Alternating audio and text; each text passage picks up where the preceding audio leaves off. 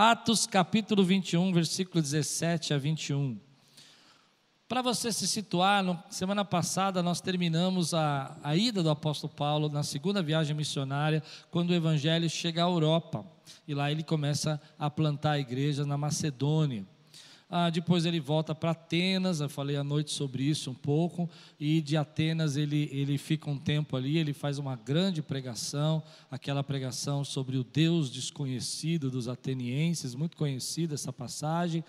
E agora, eu pulei um pouquinho, porque senão ia ficar muito longo. É, ele está encerrando a terceira viagem missionária. O apóstolo Paulo fez três viagens missionárias grandes e agora ele está encerrando a terceira. Na terceira viagem missionária, ele vai nas igrejas, e a igreja de Corinto, de Éfeso, e você vê ele pregando nessas igrejas que ele fundou, que alguns irmãos começaram, que ele ajudou a estabelecer e agora ele está voltando para Jerusalém na última, no final da terceira viagem missionária. E nesse momento, ele recebeu várias profecias que ele não deveria ir, porque se ele fosse, ele ia ser preso e as pessoas iam matá-lo. E ele, na verdade, não que ele não deveria ir, mas o risco que ele ia correr, a maneira como ele deveria é, tomar cuidado, porque as coisas iam ficar muito difíceis para ele. No entanto, ele decide ir da mesma forma, ele decide ir do mesmo jeito, e ele vai, e lá ele, ele vai ter uma experiência que é de liderança, e é isso que eu quero trabalhar na tua vida. Atos 21, 17 a 21. Se você está pronto, diga: Estou pronto. Quando chegamos a Jerusalém, então você entendeu, ele está voltando da terceira viagem. Os irmãos os receberam com alegria ou seja, agora nesse momento todos já sabiam que era Paulo e o quanto que ele servia o evangelho. No dia seguinte, Paulo foi conosco encontrar-se com Tiago.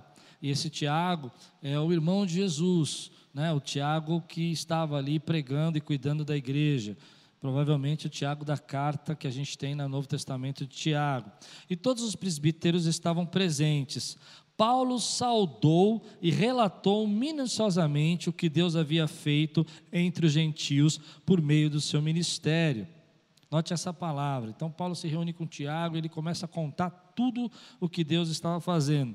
Ouvindo isso, eles louvaram a Deus e disseram a Paulo: Veja, irmãos, quantos milhares de judeus creram, e todos eles são zelosos da lei. Eles foram informados de que você ensina todos os judeus que vivem entre os gentios a se afastarem de Moisés, dizendo-lhes que não se considem seus filhos, nem vivam de acordo com os nossos costumes. Vamos orar? Senhor, fala conosco nessa manhã.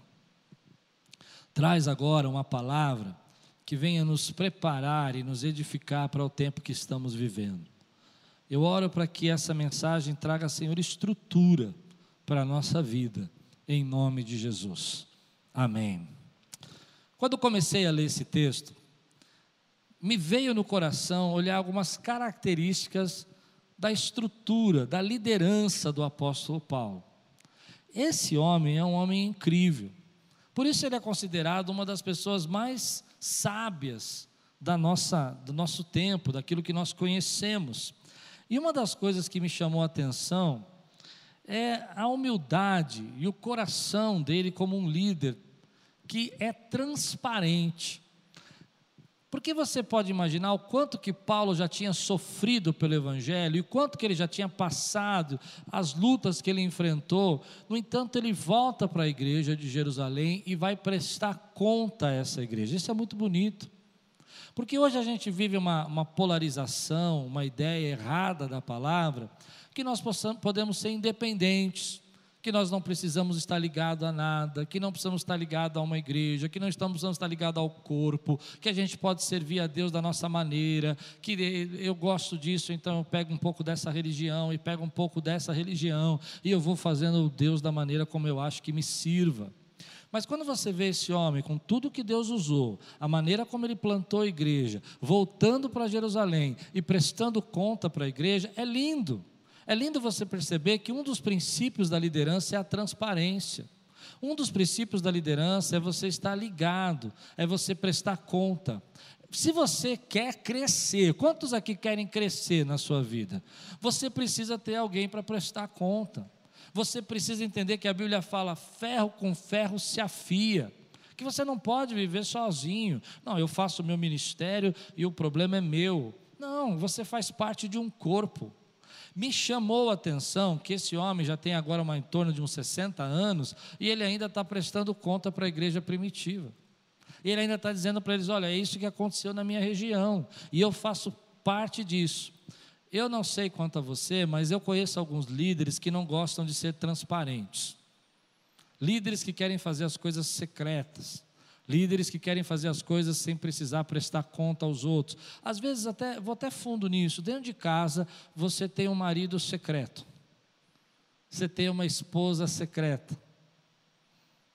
Eu e a Lupe estavam assistindo um seriado outro dia, e no seriado, ah, um é policial e a, outra, e a esposa faz parte da facção da rebelião.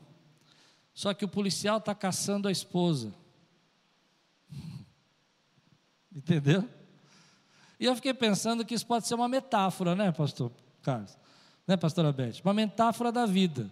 Um está vivendo de um jeito, está vivendo do outro, mora na mesma casa, mas não se conhece. Não tem transparência, não se revelam. Mas Paulo não tem nada disso. Alguns dizem também, e eu queria combater essas ideias birabolantes que surgem de gente que não estudou muito a Bíblia, que Paulo criou um outro cristianismo que não era o cristianismo de Jesus. E na verdade, Paulo é o apóstolo da graça.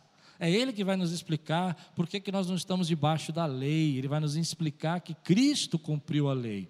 E é interessante que eles vão usar, às vezes, textos como esse, para dizer que, que Paulo não, não tinha conexão nenhuma com a igreja de Jerusalém. E aqui está tão claro que ele volta para lá e presta conta. Então, deixa eu dizer uma coisa para você. Nós estamos passando um tempo muito difícil. E eu quero te dar uma dica para você passar esse tempo. Vou chegar no final da minha mensagem, você vai entender. Guarde essa palavra, porque eu vou usar no final. Você não pode passar esse tempo sozinho. Você precisa estar ligado ao corpo. Você pode até achar que pode, mas não pode. Você precisa de ter pessoas que você possa prestar conta, você possa abrir seu coração, você possa se envolver. Segunda lição que eu tiro da liderança dele: líderes precisam ser transparentes, líderes precisam fazer parte, líderes precisam estar envolvidos, líderes não são lobo solitário, aquele espírito que nós temos de dizer, não, eu não preciso é, é, é, prestar conta, falar com ninguém, eu posso me resolver. Isso não funciona. Isso não vai levar você muito longe. Aliás, tem uma geração hoje que ela acha que é, prestar conta, falar, se envolver, estar relacionado, é, não é legal. E eu vou dizer, isso pode ser um problema para a tua vida. Então a gente acaba vivendo essa cultura do cancelamento. Eu cancelo você porque eu não quero ficar prestando conta, eu não quero que você me cobre nada, eu não quero que você me mostre o que eu preciso mudar. Cuidado, porque às vezes essa cobrança é o que te faz crescer. Se não tivesse aquela professora cobrando você, talvez você não tinha estudado nada. É verdade não é? Se você não tivesse medo de reprovar, você não tinha se formado. E aí você chega num momento da sua vida que você não quer que ninguém mais fale com você. Qualquer coisa que seu pai sua mãe fala, qualquer coisa que ela peça para prestar conta, você diz: Eu já sou um adulto, eu já faço o que eu quero. Mas às vezes teu pai está fazendo isso, sua mãe, porque ele ama você. Eu, meu pai morreu há 10 anos atrás, 12 anos atrás, e, e é interessante que meu pai fazia eu prestar conta para ele. Velho, 40 anos de idade. Ele ligava, o que, que você está fazendo? Eu não estou fazendo nada. Não, não, não, não. O que, que você está fazendo? Vamos? Como é que está a tua vida? Que tempo maravilhoso, que saudade. Porque isso me fazia crescer. Mas esse é o primeiro aspecto da liderança dele, que é essa transparência, esse jeito de você chegar em casa e às vezes ter que contar e conversar, e não ficar só falando de problemas, mas abrir seu coração, mostrar como está a tua vida, dizer os seus medos. Às vezes as esposas é, não conseguem falar com seus maridos porque eles acham que tudo que elas estão falando é uma cobrança, e às vezes é uma troca de informação, uma prestação de consta. Grandes líderes, querido, eles são transparentes, não são lobos solitários, eles vivem em comunidade, eles prestam conta e eles estão ligados ao corpo de Cristo. Você recebe essa palavra na tua vida? Agora, olha o que vai acontecer aqui, vamos continuar. No segundo aspecto da liderança dele, é, é que os irmãos chegam para ele, os, os, os, discípulos, e dizem assim, os primeiros cristãos da igreja de Jerusalém, e falam, versículo 22, que faremos? Certamente eles saberão que você chegou. Esse pessoal aí que está dizendo que Paulo estava é, pregando contra a religião deles, vai saber que Paulo estava lá. Portanto, faça o que dizemos. Estão conosco quatro homens que fizeram um voto, participe com esses homens dos rituais de purificação e pague as despesas deles para que raparem a cabeça. Assim todos saberão que não é verdade o que falam de você, mas que você continua vivendo em obediência à lei. Quanto aos gentios convertidos, já lhe escrevemos a nossa decisão de que eles devem abster-se da comida sacrificada aos ídolos, do sangue, da carne de animais estranguladas e da imoralidade sexual. No dia seguinte, note isso. No dia seguinte, Paulo tomou aqueles homens e purificou-se com eles. Depois foi ao templo para declarar o prazo de cumprimento dos dias de purificação e de oferta que seria feita individualmente a favor deles. E esse é um segundo texto que algumas pessoas querem atacar a liderança do apóstolo Paulo, mas eu acho incrível o que esse homem fez. Porque algumas pessoas vão dizer que Paulo não era muito convicto da pregação dele. Porque, como ele pregava a graça, e ele pregava que os gentios não precisavam estar debaixo da lei, como é que ele poderia cumprir os votos? Como é que ele podia se colocar debaixo da lei de novo?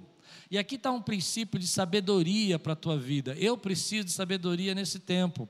Paulo vai mostrar para nós que, como líderes, nós precisamos evitar as brigas, os problemas que são desnecessários. Tem muita gente gastando energia em coisa que não é necessária. Tem muita gente nesse tempo brigando por coisas que não é necessário. E que Paulo vai fazer? Ele vai dizer assim: ok, então você acha que se eu rapar minha cabeça, eu cumpri esses votos que você está dizendo, embora ele vai dizer, nós vamos ler o texto, em 1 Coríntios capítulo 9, ele vai dizer que isso não tem valor nenhum, eu vou fazer isso, isso vai trazer paz, vai evitar problemas, então vamos evitar problemas. Isso me chama uma característica que às vezes nos falta, que é flexibilidade. Ou se você preferir, Paulo se adaptava às situações que ele precisava enfrentar. E nesse tempo, meu Deus, me ajude a pregar. Como nós precisamos nos adaptar. Tá você e a tua esposa estressados. Suas crianças não aguentam mais ficar no computador fazendo aula online. E ainda o bebê chora. E você precisa se adaptar a esse momento. Olha o que Paulo vai dizer em 1 Coríntios capítulo 9, versículo 19. Porque embora seja absolutamente, vou ler para vocês, embora seja absolutamente livre de todos, fiz-me escravo de todos para ganhar o maior número possível de pessoas. Tornei-me judeu para os judeus, para que esses estão subjugados pela lei. Tornei-me como se estivesse igualmente sujeito à lei, embora eu mesmo não esteja debaixo da lei. Olha, escute, tornei-me como se estivesse sujeito à lei, embora eu mesmo, ele mesmo, não esteja debaixo da lei, com o objetivo de ganhar aqueles que estão dominados pela lei. Paulo se adaptou às circunstâncias. E nós estamos vivendo um tempo que a gente precisa se adaptar às circunstâncias que nós estamos vivendo. Nós estamos num tempo que a gente precisa ser um pouco mais flexível. Sabe, às vezes eu vou falar um pouco para os dominantes. Dominantes não gostam de ser contrariados. Posso ouvir um amém? Acho que fiquei só eu na igreja hoje. Foi todo mundo embora.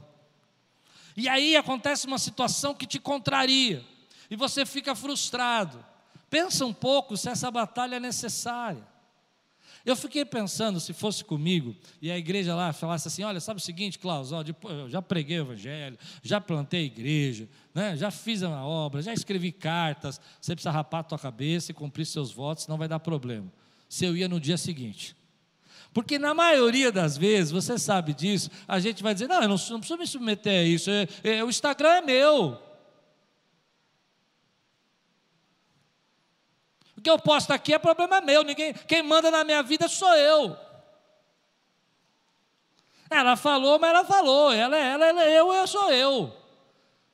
E já começou uma discussão que não precisava começar, uma briga que não era necessária. Então, aqui está a liderança. Lider, líderes fortes se adaptam, são flexíveis aquilo que precisam ceder, porque eles focam o resultado. Enquanto você perder, ficar brigando por essas coisas, você vai perder o resultado. Sabe qual é o resultado da tua casa? Não é o arroz que você come, é a tua família. Oh, ouvi um aleluia hoje. Sabe qual é o resultado da tua casa? São os teus filhos. Esse é o fruto. Agora, se a tua esposa queria comer macarrão e você queria comer arroz, dá glória a Deus que tem comida em casa, levanta a mão e para de brigar. Quem pode dizer glória a Deus por isso? Se eu estou pregando para alguém aqui, eu quero que você levante a mão e dê um glória a Deus de verdade. Nesse tempo, a gente às vezes não quer ceder. E me espantou que esse homem, com toda a autoridade que ele tem, eu não sei se eu estou conseguindo transmitir o que eu sinto no meu coração, mas essa autoridade, ele foi flexível, ele não era rígido, ele não estava. Porque a rigidez faz a gente quebrar. Quando a gente é rígido, a gente quebra. Coisas rígidas quebram mais fácil. Aliás, quando você vai fazer, por exemplo, uma arquibancada, uma, uma ponte, você pode perceber que a ponte balança. E por que, que ela balança? Porque a flexibilidade, a flexibilidade é o que faz ela não quebrar. Se ela for muito rígida e ela não tiver aquele balanço, ela quebra. E às vezes na nossa vida a gente está querendo ser rígido com coisa que não é necessária. Então ele fala assim: bom, tudo bem, isso não vai ter valor nenhum para mim, mas se você acha que vai trazer paz para vocês, a gente vai fazer. Chama lá os meninos, vamos fazer o voto. E eu vou me adaptar à minha circunstância. Nesse tempo que nós estamos vivendo, que dá tantas lutas que nós passamos, e nós temos que nos adaptar a algumas mudanças que estão acontecendo. Eu vejo pessoas dizendo assim para mim: Ah, pastor, eu não posso ir na igreja. Ah, porque eu não quero. Mas eu também não quero assistir o culto online. Vai fazer o quê? Me dá uma terceira opção. Talvez a gente pudesse contratar uns anjos e ver se eles vão à sua casa. Não tem, você tem que se adaptar. Ah, meu filho, eu não gosto. Outro dia eu escutei uma pessoa assim: eu não, eu não consigo fazer eh, cursos online. Ah, ok, mas e se isso não passar no primeiro semestre e a gente tem que voltar a estudar dessa maneira? Você vai ter que organizar, você vai ter que se adaptar. E aí você começa a ficar frustrado, você começa a ficar deprimido. Pois bem, eu estou quebrando tudo isso na tua vida e estou te ensinando. Líderes são transparentes, líderes se adaptam, e você é um líder, é um líder da sua casa, é um líder da sua família, é um líder da fé. Aí eu vou pegando o que Paulo vai fazer, eu vou correr um pouco, porque o texto é longo. Mas por, deixa eu só terminar essa parte aqui. Por que, que ele se adaptou? Porque o foco do líder é o resultado. O foco do líder, ele, líder não se distrai, a pessoa que quer crescer não se distrai naquilo que vem aparecendo, mas ele foca o resultado.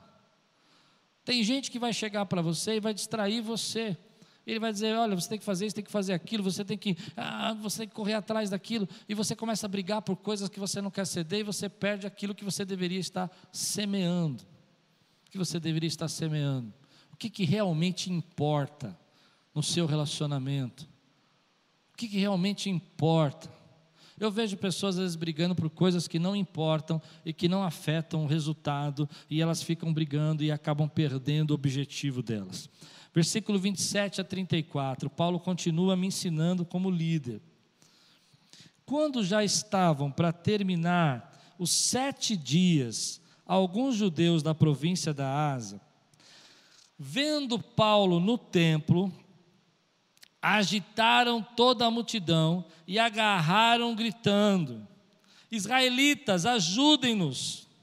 Este é o homem que ensina a todos em toda parte contra o nosso povo, contra a nossa lei e contra esse lugar. Não deu certo os votos, não deu certo rapar a cabeça, não deu certo cumprir os votos. Chegaram o pessoal da Ásia, eles viram Paulo ali e falaram: é esse camarada que está ensinando tudo errado, e começaram a agitar o povo, e ali começa uma grande confusão.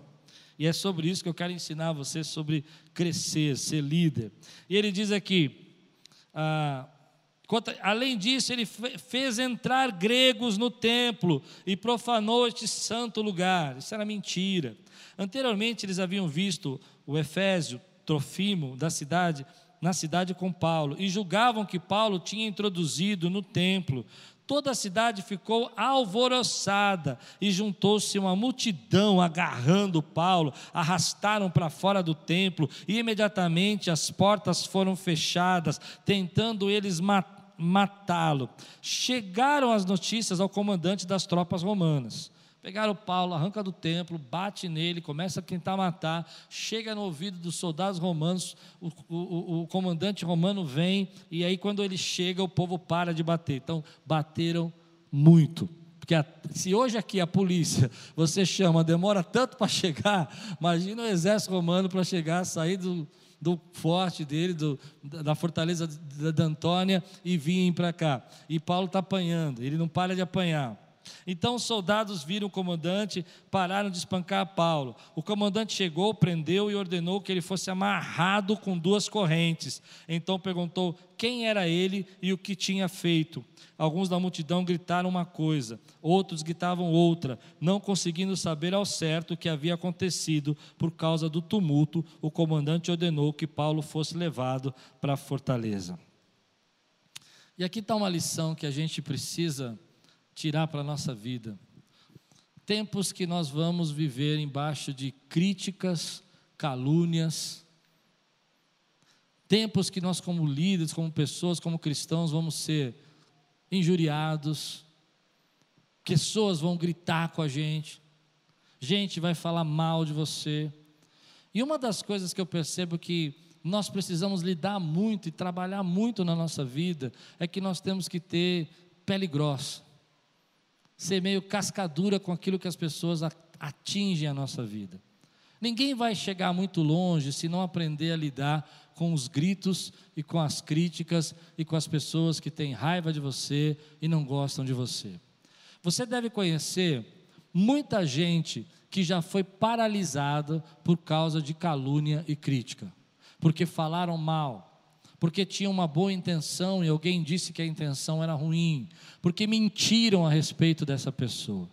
Como me entristece, como me entristece que ainda existam pessoas boas da parte de Deus, que Deus quer usar, mas que são bloqueadas porque recebem palavras e críticas na sua vida.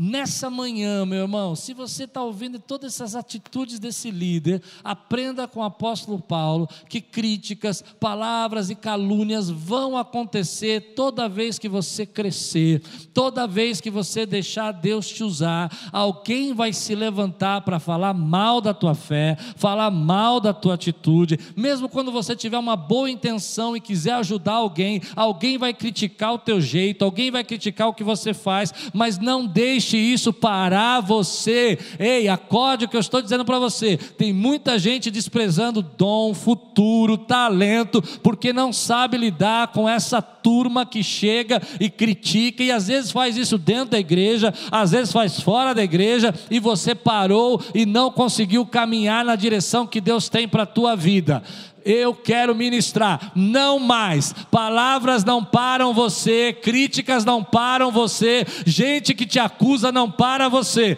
Esse homem é incrível, porque apesar de toda a gritaria, desejo que queriam de matar, apesar de todo o linchamento, espancamento que ele sofreu, nada disso parou a vida dele. Então eu quero receber hoje, nessa manhã, essa unção e quero que você receba que nenhum tipo de ataque vai parar aquilo que Deus Deus quer realizar na tua vida. Se você recebe, levanta a tua mão, dá um glória a Deus por isso. Eles podem dizer aonde está tua fé, eles podem dizer que você não serve a Deus de verdade, não importa o que fale, deixem falar, importa aquilo que Deus está fazendo na tua vida.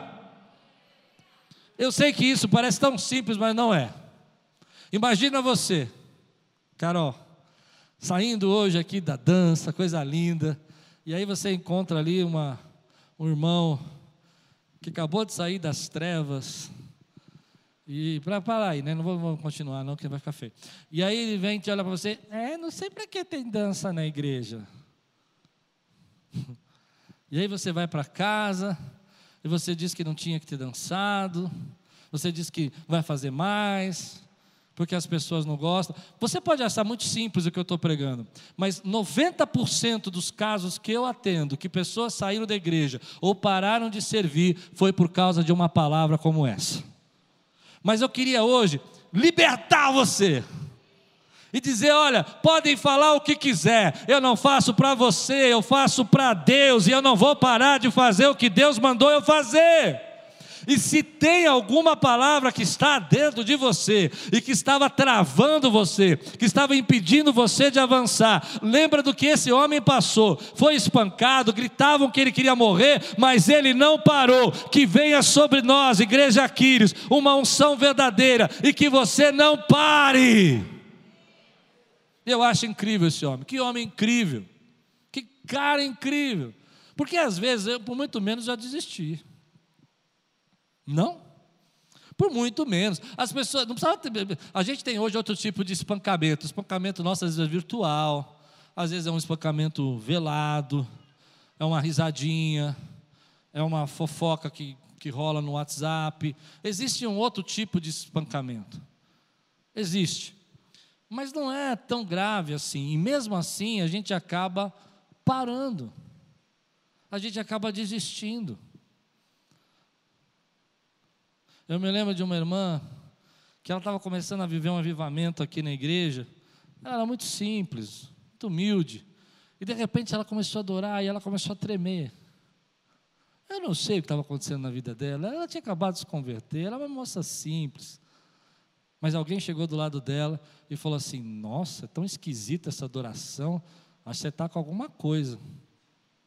Pessoas falam essas coisas, querido e elas não percebem o quanto que elas podem matar. Eu não posso proteger você que as pessoas não falem, mas eu posso blindar você do que elas vão falar, para que você não pare de fazer o que Deus mandou você fazer. Eu me lembro no começo do ministério, foi muito difícil porque isso marcou a minha vida, marcou a minha história.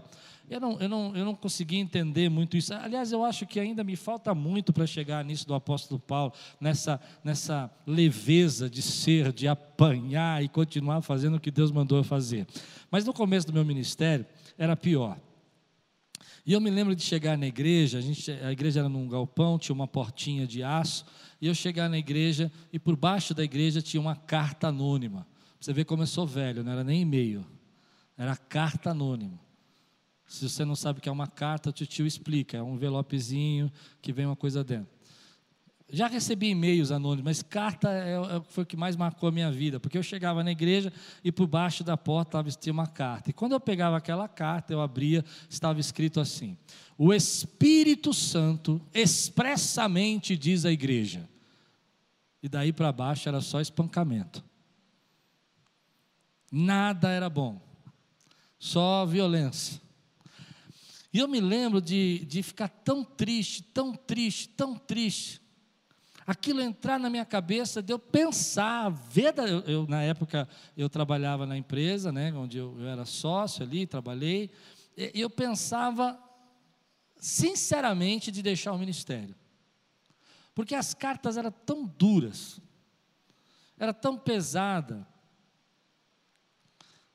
E aquilo foi entrando na minha alma. E não foram uma, foram várias. Elas vinham sem nome. Depois de um tempo, depois de um tempo,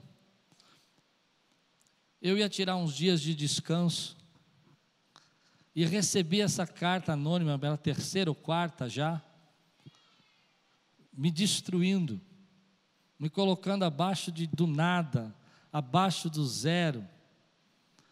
E a carta diz assim: abra isso quando você estiver sozinho.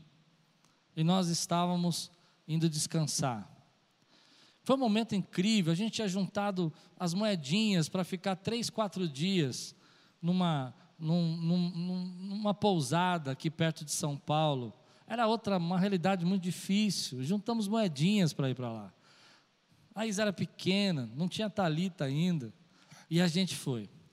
Quando eu cheguei lá, abra quando você estiver sozinho. Chegamos lá, nós tínhamos saído do culto, fomos direto para lá.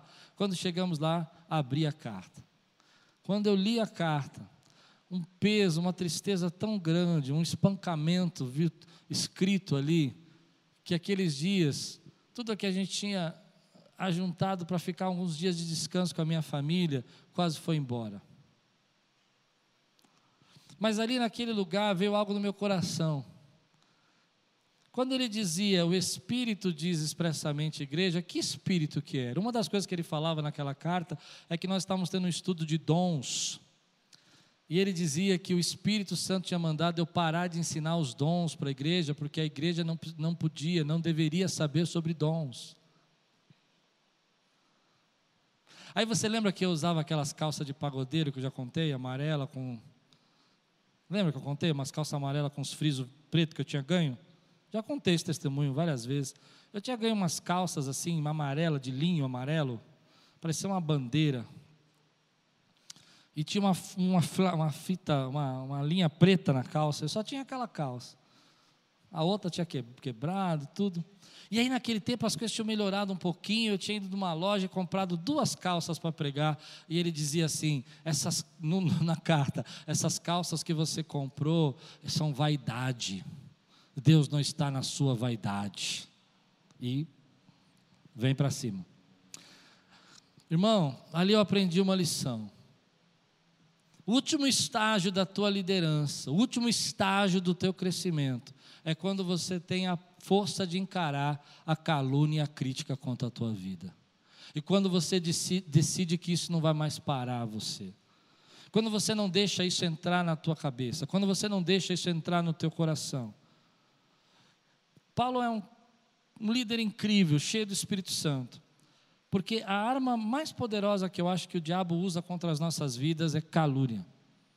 E mesmo assim, ele sendo caluniado, olha o que ele vai fazer versículo 35 a 40. Ele é levado então para essa fortaleza, a fortaleza de Antônia, e o povo continua seguindo ele, gritando e gritando e gritando. Quando ele chegou nas escadas, a violência do povo era tão grande que ele precisou ser carregado pelos soldados. O povo estava decidido que ia matá-lo naquela hora. A multidão que o seguia continuava gritando: acaba com ele, acaba com ele. Quando os soldados estavam para introduzir Paulo na fortaleza, ele perguntou ao comandante: Posso dizer-te algo? Não, você precisa entender isso. Está todo mundo gritando que quer matá-lo. Todo mundo falando, os soldados têm que fazer ali um montinho, carregar ele no colo e levá-lo para que ele não seja morto. De repente, quando ele está entrando, ele fala, eu fico imaginando Paulo com toda a paciência e toda a calma, fala para o comandante: Posso falar com você? Eu posso falar com você? Eu acho isso incrível, porque olha o que ele vai acontecer aqui. Ah, não é, o, o comandante pergunta: Você fala grego? Perguntou ele: Não é você o egípcio que iniciou uma revolta e há algum tempo levou quatro mil assassinos para o deserto? Paulo respondeu: Sou judeu, cidadão de Tarso, cidade importante da Cilícia. Permite-me falar ao povo. Todo mundo querendo matar, ele quer falar com o povo. Todo mundo com raiva dele, ele quer pregar para o povo. Todo mundo bravo, ele vai falar quem é Jesus na vida dele. E aí ele olha e diz assim: ah, te, ah, tendo recebido permissão do comandante, Paulo levantou-se na escadaria e fez sinal à multidão. Quando todos fizeram silêncio, ah, eu imagino essa cena, mas é incrível. O pessoal quer matar, e é, e é espada, e é gente gritando, e é soldado segurando. Paulo fala assim: eu posso falar com os pessoal aí? E aí ele fala, você fala grego? Falo. Tá bom, pode falar. Aí Paulo fala, psh, psh, psh, e o povo fica em silêncio. E quando o povo fica em silêncio, ele vira e começa a falar em aramaico com o povo, na língua do povo. Ele começa a falar numa linguagem que o povo vai entender. Ele fala grego para o comandante, mas ele fala aramaico. E aqui está um segredo que eu quero compartilhar com você. Que controle das emoções esse homem tem. Um líder, querido, no tempo que nós vemos, uma pessoa no tempo que nós vemos, vai ser atacada nas suas emoções. Muito barulho está acontecendo, gente gritando de todos os lados, pessoas falando. Ele ainda está centrado naquilo que ele precisa fazer, ele ainda está centrado. Eu quero aprender com esse, com esse homem de Deus aquilo que nós vamos receber nesse tempo. Estamos vendo um tempo difícil, muitos barulhos, muitas pessoas falando. Você ouve coisas na internet, você ouve coisas na, nas redes sociais, nos jornais, pessoas, parentes falam com você, situações você passa, mas ainda assim ele consegue ter controle das emoções dele e falar assim: olha, eu vou fazer o que eu tenho que fazer e eu vou pregar a tempo e a fora de tempo. É isso que nós vamos receber nesse tempo, é por isso que você está aqui nessa manhã, é por isso que você está recebendo essa palavra em casa. Deus está trazendo a você essa graça de você poder segurar aí as suas emoções e continuar fazendo o que Deus chamou você para fazer. Há um tempo na nossa vida onde nós estamos vivendo, que nós estamos vivendo ataques de todos os lados, lutas de todos os lados, mas mesmo assim ele fala assim: Ei, eu vou continuar fazendo o que Deus chamou para fazer, a tempo e a fora de tempo. Eu vou pregar o Evangelho para esse povo e eles vão ouvir. Oh, aleluia! Quantas vezes, querido, por muito menos você já está desesperado? Me frustra ver jovens que têm uma vida pela frente, porque muitos barulhos chegaram no seu ouvido e você quer tirar a sua vida. Eu não sei se eu estou pregando para alguém aqui. Estou pregando para alguém aqui hoje, querido. Quanta gente, querido, está tão desanimada, está tão triste. Eu vejo pessoas, querido, que estão passando por um processo de desânimo, e eu quero trazer você aqui agora para pertinho de mim e dizer para você que você não vai sair desanimado desse culto, você não vai ficar desanimado na tua casa. Porque ainda que tenha vindo ataques contra você, ainda que tenham muitas vozes falando com você, há uma força. Essa força que estava na vida do apóstolo Paulo está na tua vida também, está sustentando você, está tirando desânimo. Essas vozes vão cessar na sua cabeça e você vai ouvir a voz do Espírito Santo. Eu estou preocupado, gente, com gente que não consegue mais controlar suas emoções, que está sob pressão, que está desanimado.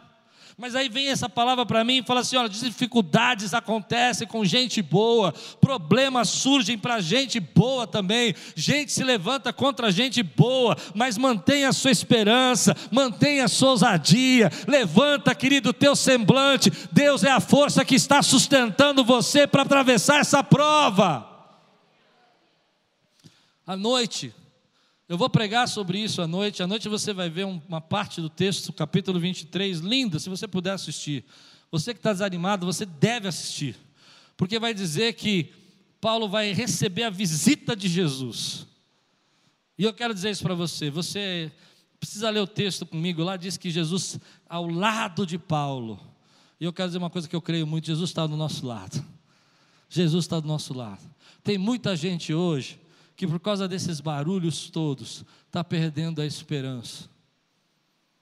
Tem muita gente hoje, por causa de tudo isso que estão dizendo que vai acontecer, todas as prognósticos e previsões, todos os problemas que passa dentro de casa, mais os problemas da nossa sociedade, mais os problemas da pandemia, estão desanimados. E desânimo, querido, não se vence com uma palavra. Desânimo se vence quando você recebe a força do Espírito Santo e fala para você: se ponha de pé, porque eu quero falar com você. Se ponha de pé, porque eu vou começar a ministrar na tua vida. Se ponha de pé, porque eu tenho coisas para revelar a você que são grandes e que você não sabe. No Atos 23, Jesus vai falar para Paulo: Paulo, tenha coragem. À noite eu quero pregar sobre isso. Não quero adiantar a pregação da noite, mas é tão lindo Paulo, tenha coragem, você precisa chegar a Roma. Eu vou dizer para você: você tem uma viagem para fazer, tenha coragem. Pronto, preguei, não preciso vir à noite mais. Irmão, esse desânimo hoje que está batendo na nossa vida, eu creio que Deus está dizendo para você e para mim, filho, você pode estar recebendo todas essas palavras, você pode estar recebendo palavras contrárias, você pode estar sendo atacado de todos os lados, você pode estar achando que sua vida não prosperou, que você não chegou onde você deveria chegar, que o mundo parou, não importa, importa que eu continuo sendo Deus que controla e conduz a tua vida e que ainda que as pessoas tentem atacar e machucar e bater em você, isso não quer dizer que eu não estou aí do seu lado, que vou caminhar com você no propósito que eu tenho para você. Então Paulo vai parar aquela multidão com todo o controle. Mas aí vem no meu coração, como é que esse homem chegou nisso? Eu vou dizer o que eu penso. Líderes, eles conseguem viver todos esses barulhos, esses ruídos, e eles conseguem parar. Eles conseguem centrar. E Deus está dando isso para você nesse tempo. Deus está te trazendo uma maturidade que você vai conseguir viver acima desse ruído todo, acima desse barulho.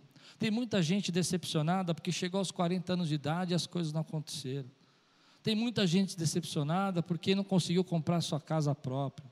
Tem muita gente decepcionada porque estava pronto para fazer uma grande, grande mudança na sua vida e veio uma pandemia. Mas eu vou dizer para você: ei, Deus continua dizendo: pare de ouvir essas vozes, ouça o que eu falo para você. Eu continuo cuidando da tua vida e guardando a tua família. Se você crê, dá um glória a Deus, querido. Eu não sei porque o Espírito Santo no final começou a me falar tanto sobre isso, sobre desânimo, mas você precisa continuar mesmo quando a multidão grita. Você precisa continuar mesmo quando os ruídos aumentam. Você precisa continuar mesmo quando as pessoas te invejam. Você precisa continuar mesmo quando as pessoas não gostam de você. Você precisa continuar porque Deus tem uma viagem para você fazer. Mesmo quando você tem perdas na sua vida, você precisa continuar. Deixe Deus fortalecer você nessa manhã em nome de Jesus. Eu me lembro conversando com alguém uma vez, eu estava dirigindo e ele estava do meu lado.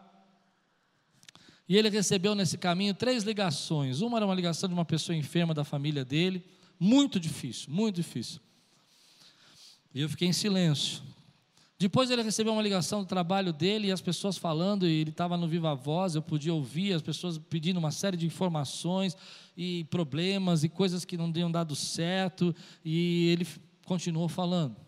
Continuamos andando, era um trânsito, nós estávamos no trânsito, passou mais um pouquinho, e, e recebeu mais uma ligação e era uma outra pessoa do trabalho reclamando de outras coisas, coisas que não estavam dando certo, e eu já comecei a ficar com enjoo, só de ouvir. E aí ele olhou para mim e disse assim: Onde a gente vai almoçar? Eu disse: Você ainda quer almoçar? Ele disse: Claro. Por que não queria? Falei: Um monte de coisa aconteceu, um monte de problema. Ele disse: Não, não, deixa isso aí para lá. Agora é o nosso tempo, vamos almoçar. Aquilo foi uma lição para a minha vida. Porque por muito menos eu estaria trancado no quarto chorando. Pronto, falei. Deus, onde o Senhor está? Porque o Senhor me abandonou? O que, que eu fiz? Será que o Senhor existe? Essa mulher que tu me deste. Não pode rir, não. Traduz aí para eles, quero ver.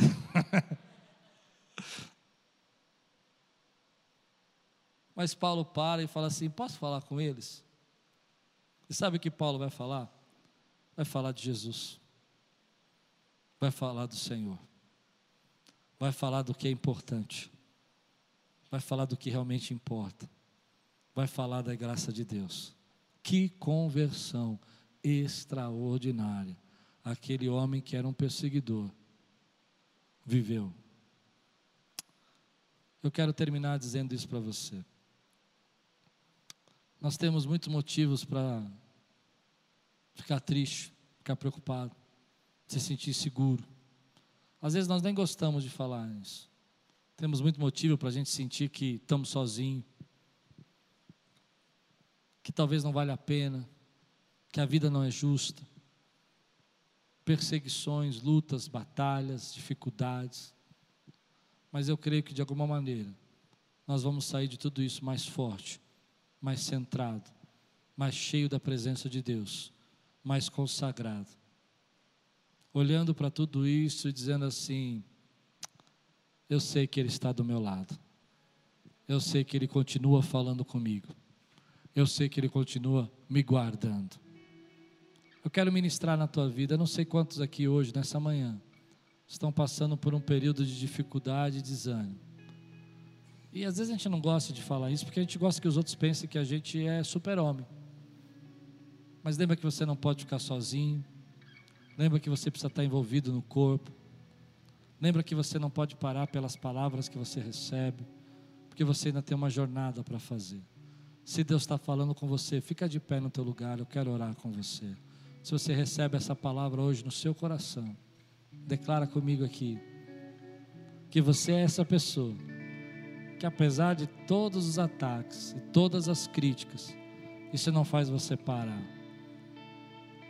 Eu não eu não sei como Paulo reagiu nesse sentido, se ele ficou triste, mas eu acredito que se Jesus vem até ele e diz para ele coragem, é porque era um momento muito difícil.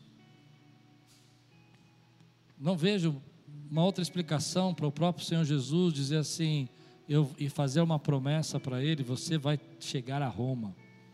É uma promessa. Você vai chegar a Roma. Você vai chegar lá. Não é do jeito que você imaginou, não é no iate, não é pegando um cruzeiro, uma passagem chique, mas vai chegar em Roma. Eu vou te levar lá. Eu vou te conduzir. Eu creio que Deus fez isso para fortalecer a vida dele. E hoje eu quero fortalecer a tua vida e dizer coragem. Coragem. Coragem. Ainda você tem uma grande viagem para fazer. Ainda você tem pelo menos seis capítulos para viver. Ou oh, quem entende o que eu estou pregando aqui? Ainda tem capítulos para você viver. E Deus ainda quer agir na tua vida. Deixa aqui o teu desânimo, deixa aqui a tua tristeza, deixa aqui a tua ansiedade. Não estejais ansiosos por coisa alguma. É Deus quem cuida de você. Você crê nisso? Nós não podemos aumentar um fio de cabelo na nossa cabeça. Não podemos alongar a nossa vida um dia. A nossa vida pertence ao Senhor. É Ele quem cuida. Levante sua mão bem alto diga assim: Pai, eu sei que o Senhor é a força que me sustenta, que o Senhor me envolve e eu tenho uma grande, longa, abençoada viagem para fazer, em nome de Jesus. Se você recebe essa palavra, dá um glória a Deus aqui. Aleluia.